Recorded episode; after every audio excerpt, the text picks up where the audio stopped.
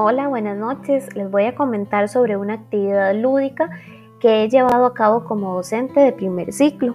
Cuando veo alguna efeméride o evento importante, realizo dramatizaciones en las cuales cada persona estudiante toma el rol de uno de los personajes. Con estas obras se trata de viajar en el tiempo y es por esto que se utiliza vestuario y se trata de adecuar el espacio que vamos a utilizar. Es una experiencia muy enriquecedora es muy llamativa y promueve un aprendizaje más significativo al ser una clase más dinámica.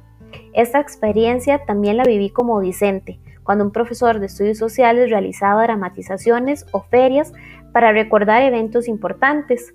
Estas actividades fueron muy valiosas y realmente fueron provechosas como estudiante. Podíamos vivir a través de los años y revivir cada historia que forma parte de la nuestra.